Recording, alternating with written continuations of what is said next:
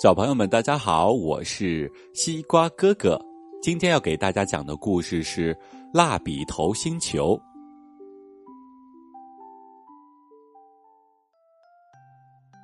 对蜡笔头星球上的居民来说，最重要的事情就是给春夏秋冬这四个季节上颜色。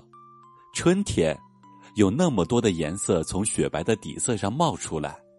冒芽的草地上需要绿色的蜡笔头人涂上绿色，解冻了的湖水需要蓝色的蜡笔头人涂上蓝色。总之，在春天里，那些蜡笔头人可忙坏了。同样繁忙的还有秋天，这个季节是金黄色的蜡笔头人大展身手的时候。那么大片的稻田，那么多的树叶，得需要多少金黄色的蜡笔头人呢？这么多的事情全靠蜡笔头星球的国王一个人来安排。国王天天不停的接电话。喂喂，是黄色蜡笔头人吗？我是国王啊。昨天你们涂的鸭梨树漏涂了十个梨子呢。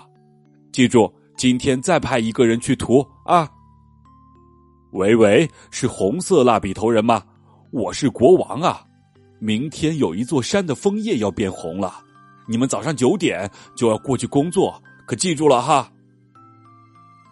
蜡笔头星球国王的办公室里放着十部电话，每一位蜡笔头星球的居民都能够打进来。叮铃铃，喂，是国王吗？我是蓝色蜡笔头人呐，您让我们今天去涂色的地方，我们没有找到啊。叮铃铃铃铃铃铃！喂，国王先生，我们是紫色蜡笔头人，现在要涂色的葡萄太多了，能不能派一些红色蜡笔头人帮助我们呢？蜡笔头星球的国王每天就在电话间来回奔波，终于有一天，国王病倒了，病床上的国王脸色白白的，头发都掉光了。国王真可怜呀！红色蜡笔头人将自己涂成红色的玫瑰，凑在国王鼻子边儿。嗯，真真好闻呐！国王的脸色也随着玫瑰的香味儿红润了一点儿。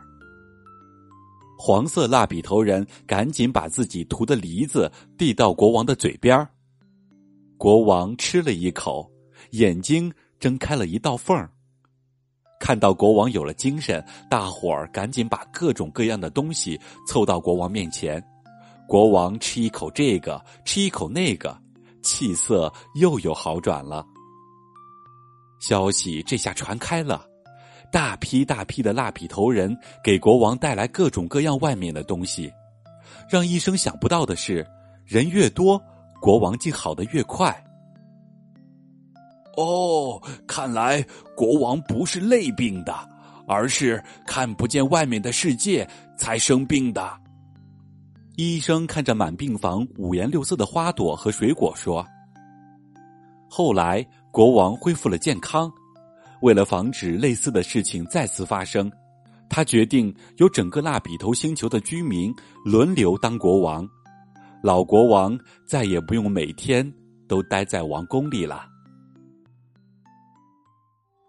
好了，小朋友们，今天的故事就讲到这里了。你们知道蜡笔头星球的国王是为什么才生病的吗？最后他又是怎样好起来的呢？小朋友们可以通过西瓜刀客交流群把答案告诉西瓜哥哥。好了，接下来是睡觉时间了，做个好梦吧，晚安。